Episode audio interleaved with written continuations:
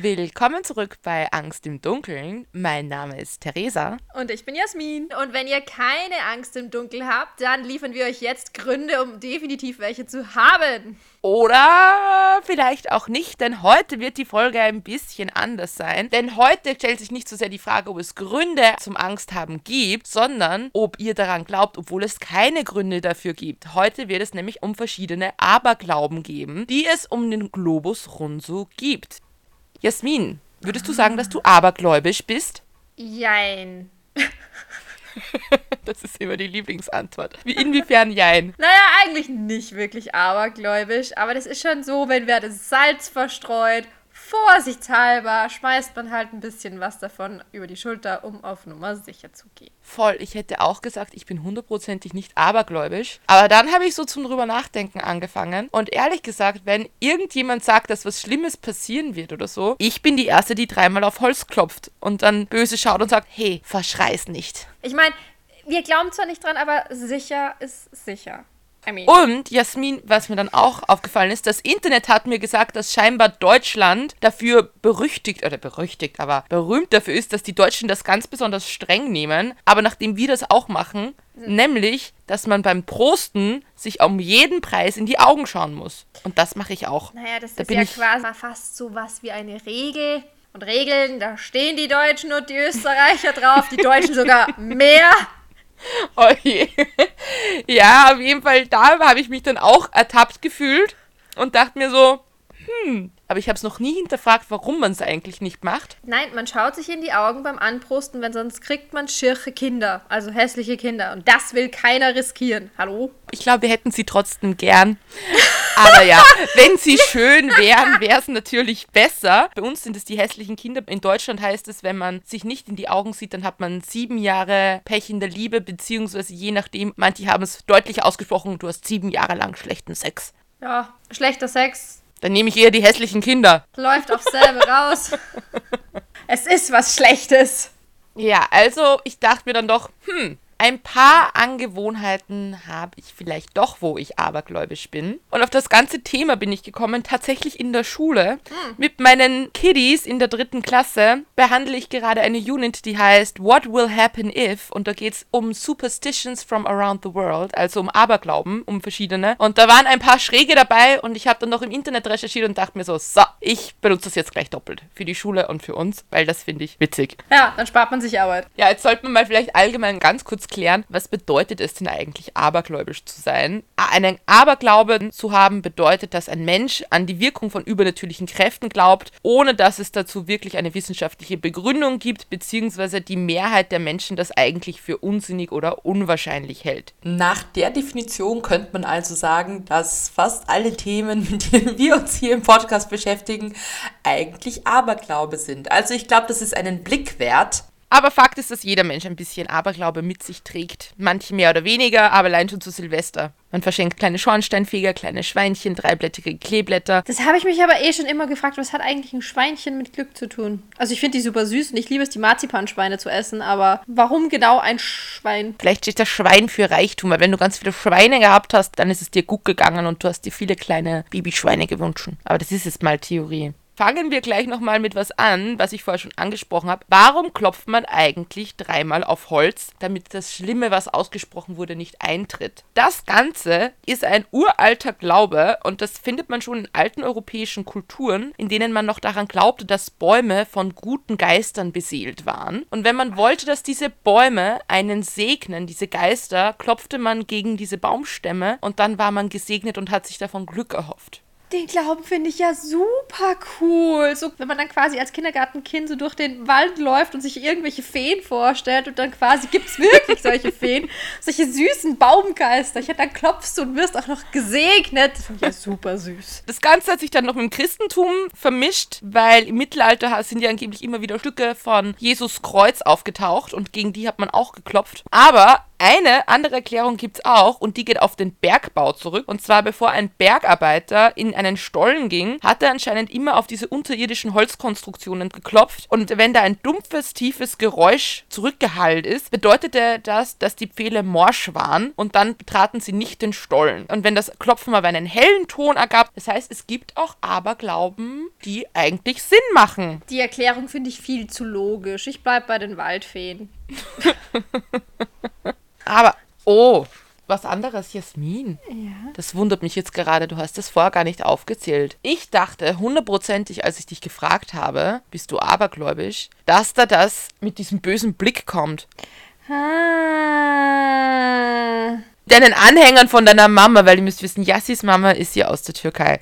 Und in der ganzen Wohnung hängen überall diese Die hängen Steine herum. überall. Ja, aber es, ich habe das in Erinnerung so früher. Ich habe das überall gesehen. Ich wusste nicht, was das ist. Und draußen bei euch am Haus, da weiß ich, dass dranhängt. Ja, auf der, draußen vor der Türe schon. Das sind blaue Augen. Mhm. Blaue Augen, die sollen dich nämlich vor den bösen Blicken anderer Menschen schützen. Also wenn die andere Menschen was Schlechtes wünschen oder dir was Schlechtes wollen, diese blaue Augen, die wehren das quasi ab. Die sind halt sehr in der türkischen Kultur verankert, beziehungsweise generell, glaube ich, in der orientalischen Kultur. Und die findest du in der Türkei eben überall. Die gibt es als Hausschmuck, die gibt es als Geschirr, als Besteck, als, als Schmuck, als Armbänder und so weiter und so fort. Als Autoanhänger, ganz wichtig, man braucht sowas im Auto, um Verunglücken abzuwenden. ja, tatsächlich, die habe ich doch überall. Ja, habe auch ein großes blaues Auge in der Wohnung hängen. Ha! Ertappt. Weil das wollte ich nämlich dir noch erzählen. Das ist der älteste und weit verbreiteste Aberglaube auf der ganzen Welt, der böse Blick. Was? Mhm. Cool, spannend. Das ist voll arg, weil ich dachte nämlich auch so, ich kenne das halt hauptsächlich durch dich und dachte, das ist so ein orientalisches Ding. Tatsächlich findet man das aber über die ganze Welt verteilt. Das findet man in verschiedenen afrikanischen Ländern, in Indien, in China, sogar bei nordamerikanischen Ureinwohnern und auch in Südamerika ist immer wieder mal die Rede vom bösen Blick. Und das Ganze findet sich sogar schon in den Kulturen von Mesopotamien, also so Babylonien. Und die alten Ägypter haben auch schon an den bösen Blick geglaubt und dass es nämlich eben ein Schadenszauber ist, mit dem man anderen Menschen schaden will. Aber es sind mal wieder die Frauen, die den Kürzeren gezogen haben. Es wird nämlich oft versucht, die Person, die den bösen Blick ausstrahlt, zu charakterisieren und an verschiedenen Kennzeichen klarzumachen. Und es waren ganz oft Frauen. Typisch. Der Klassiker. Ich meine, ja, ich glaube, Mädels können schon ein bisschen böser reinschauen als Jungs. Boah, ja, sie kann ultra bös schauen. Ja, sie ist normales Gesicht, ihr Resting Bitch Face ist ultra böse. Gar nicht wahr! Ich sehe schon so ganz viele Leute, die so an dir vorbeigehen in der Türkei und dann so ihren Schlüsselanhänger umklammern irgendwie. Das ist nicht wahr. Das ist einfach mal eine Unwahrheit. Ich schaue ganz, ganz freundlich rein immer. Ich muss nur sagen, es sind dann nicht nur die Frauen, also alles, was mit den Augen zu tun hat, was da irgendwie auffällig ausschauen kann, dann hattest du automatisch den bösen Blick. Ich hatte mal eine Bindehautentzündung auf einem Auge. Hatte ich dann auch den bösen Blick? Eventuell. Man weiß es nicht so ganz genau. Aber Jasmin, in einer Hinsicht bist du sicher, ich habe nämlich auch gefunden, dass vor allem bärtige Frauen den bösen Blick haben sollen. Das ist eigentlich Also voll da- gemein, der Aberglaube. Aber das gibt es übrigens scheinbar auch in Europa, vor allem in Osteuropa und so. Den bösen Blick kann man in Europa anders abwehren, nämlich mit verschiedenen Gesten, unter anderem mit diesen. Oh, krass. Mit Rock On. Mit Rock On. Und das hier heißt anscheinend irgendwie wieder Feigen, die Feigenfaust Okay, also die. Theresa steckt gerade ihren Daumen zwischen Zeige und Mittelfinger durch. Und das finde ich gerade sehr amüsant, dass das irgendwie gegen Aberglauben abwehren soll, weil in der Türkei ist es gleichbedeutend mit Arschloch. Ja, aber vielleicht ist das so, du schaust mich mit dem bösen Blick an. Bleib weg, Arschloch.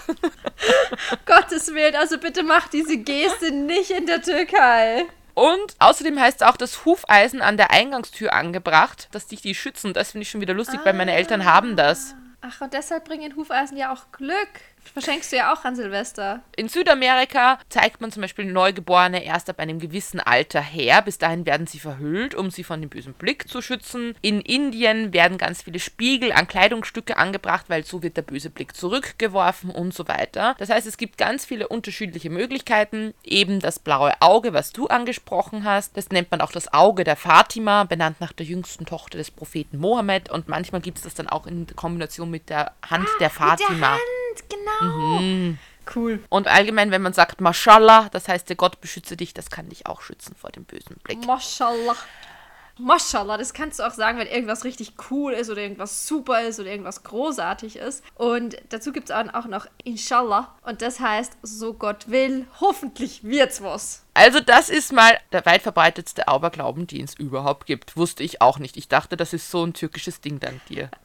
Dann kommen wir zum nächsten. Jasmin, warum ist 13 die Unglückszahl? Was könnte das für einen Ursprung haben? Hat das irgendwas mit den Aposteln zu tun? Boah, mega gut, Jassi. Oh, krass. Stimmt. Es hat was mit dem letzten Abendmahl zu tun, weil der Jesus mit den zwölf Aposteln an einem Tisch saß. 13 Leute an einem Tisch und am nächsten Tag, was ist passiert? Jesus wurde gekreuzigt und er starb am Kreuz. Und deshalb glauben ganz viele Leute daran, dass es ganz, ganz großes Unglück bringt, wenn man 13 Personen an einen Tisch sitzt. Und scheinbar wird das in vielen Lokalen auch so gehandhabt. Es wäre mir zwar noch nie aufgefallen, aber wenn man daran glaubt, dann macht das natürlich Sinn.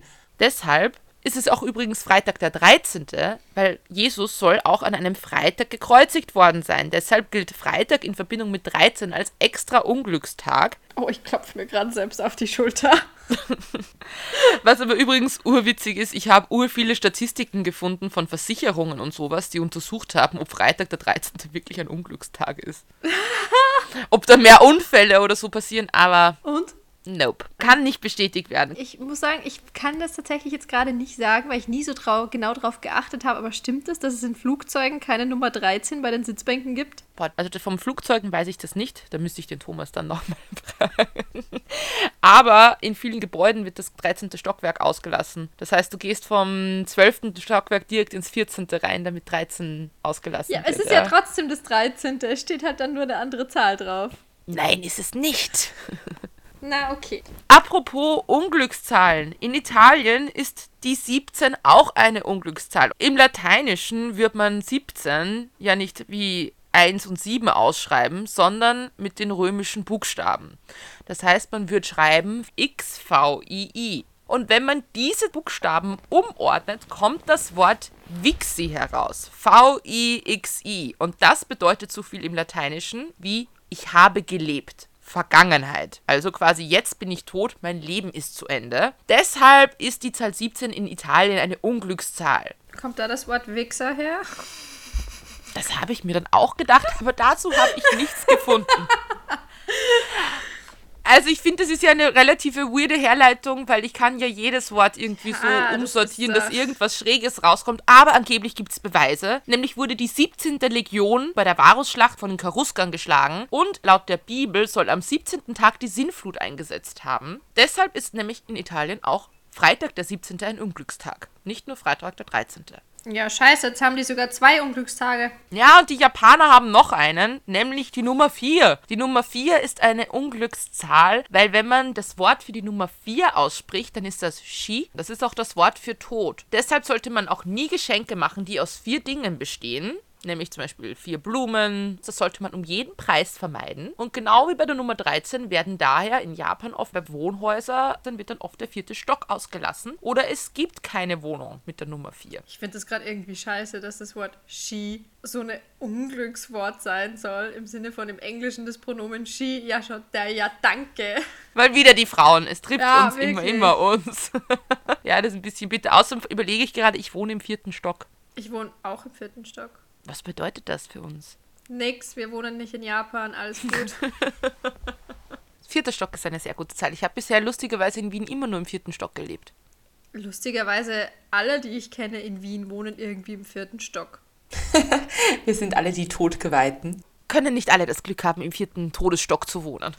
Gut, jetzt sind wir gerade in Japan gewesen. Dann schauen wir doch gleich mal ins Nachbarsland rüber nach China, beziehungsweise eigentlich nach Hongkong. Jasmin, hast du gewusst, dass es in Hongkong Drachentore gibt? Hm, Speziell nicht, aber ich weiß, dass die ganz viele Drachenstatuen und so weiter haben. Deshalb wahrscheinlich nicht so unwahrscheinlich, dass es ein Drachentor gibt. Ein Drachentor ist aber tatsächlich nicht einfach irgendwie ein Tor, was aufgeht und dann kannst du ein Grundstück betreten, sondern da gibt es ja ziemlich viele Hochhäuser, so breit gebaute Hochhäuser. Und manche von diesen Hochhäusern haben in der Mitte ein Loch. Da wurde einfach in der Mitte nicht weitergebaut, für mehrere Stockwerke ist ein Loch und dann wird normal weitergebaut. Also du kannst dir wirklich vorstellen, da ist einfach ein klaffendes Loch im Haus und dieses Loch entsteht, entsteht durch einen Aberglauben. Man glaubt nämlich, dass es Geisterdrachen gibt in Hongkong, die von den Bergen nach Hongkong fliegen und diese Löcher ermöglichen es ihnen, zum Wasser zu fliegen, damit sie trinken können.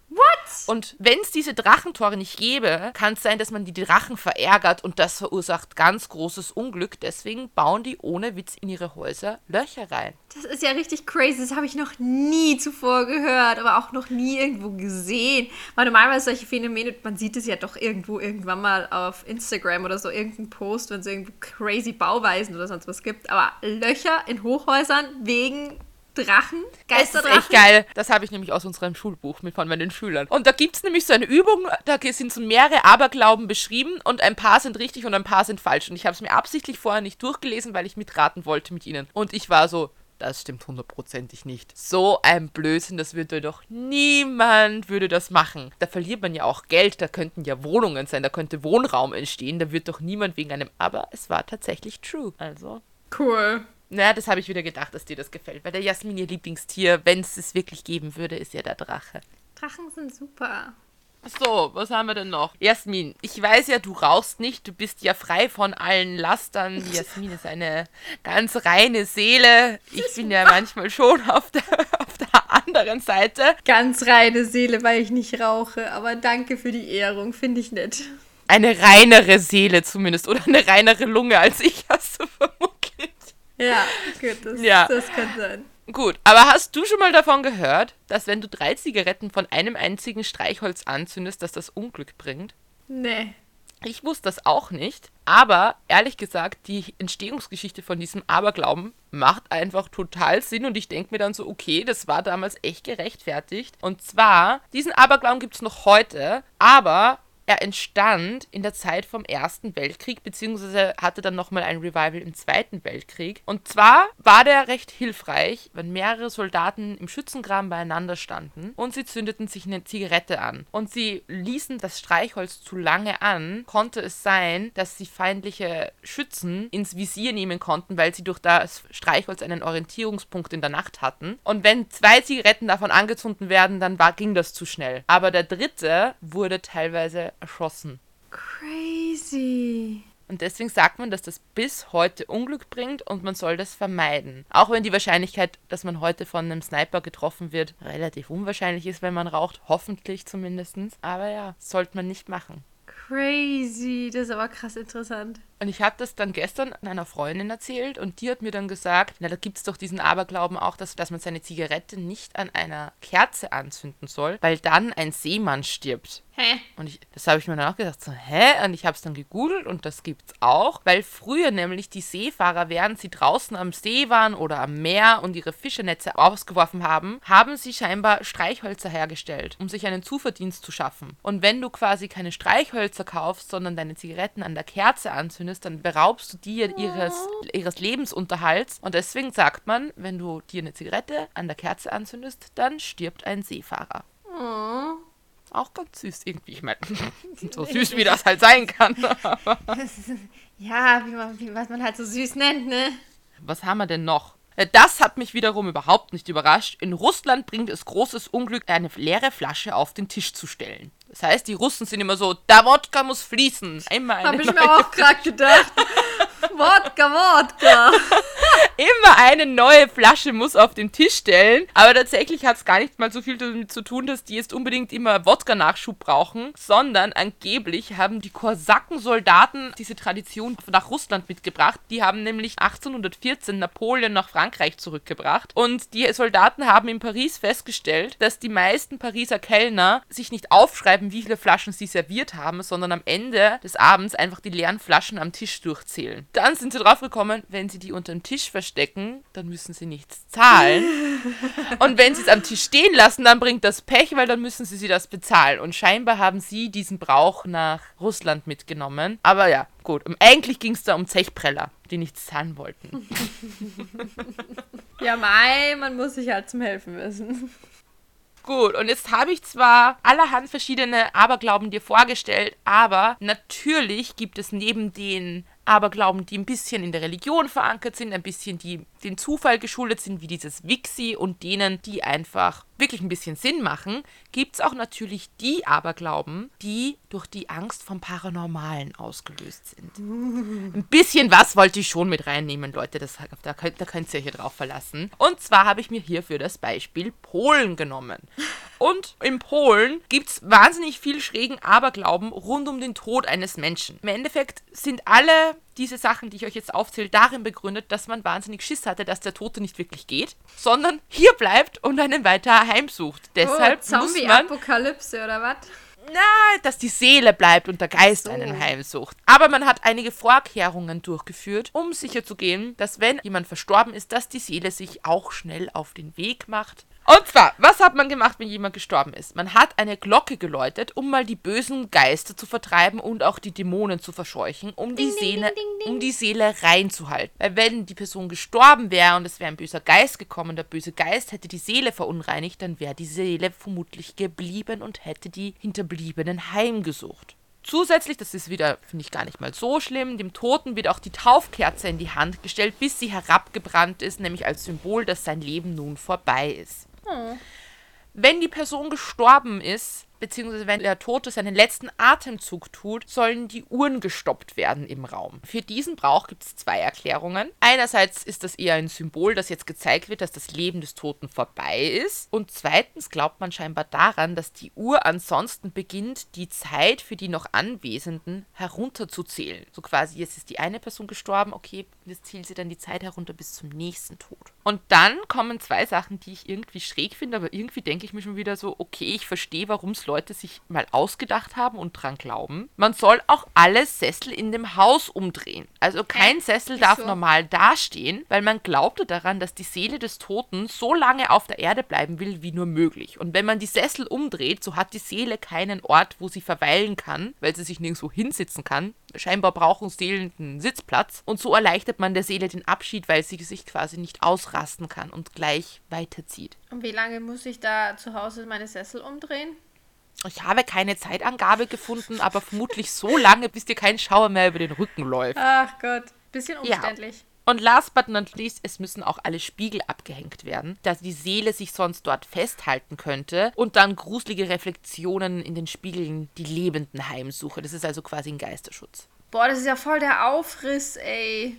Ich meine, äh, ich, ich bin ja ziemlicher Spiegelfan. Wir haben sehr viele Spiegel zu Hause. Stell dir mal vor, ich musste alle Spiegel abhängen. Ja, aber willst du lieber einen Geist oder willst du lieber dich den ganzen Tag in den Spiegel sehen?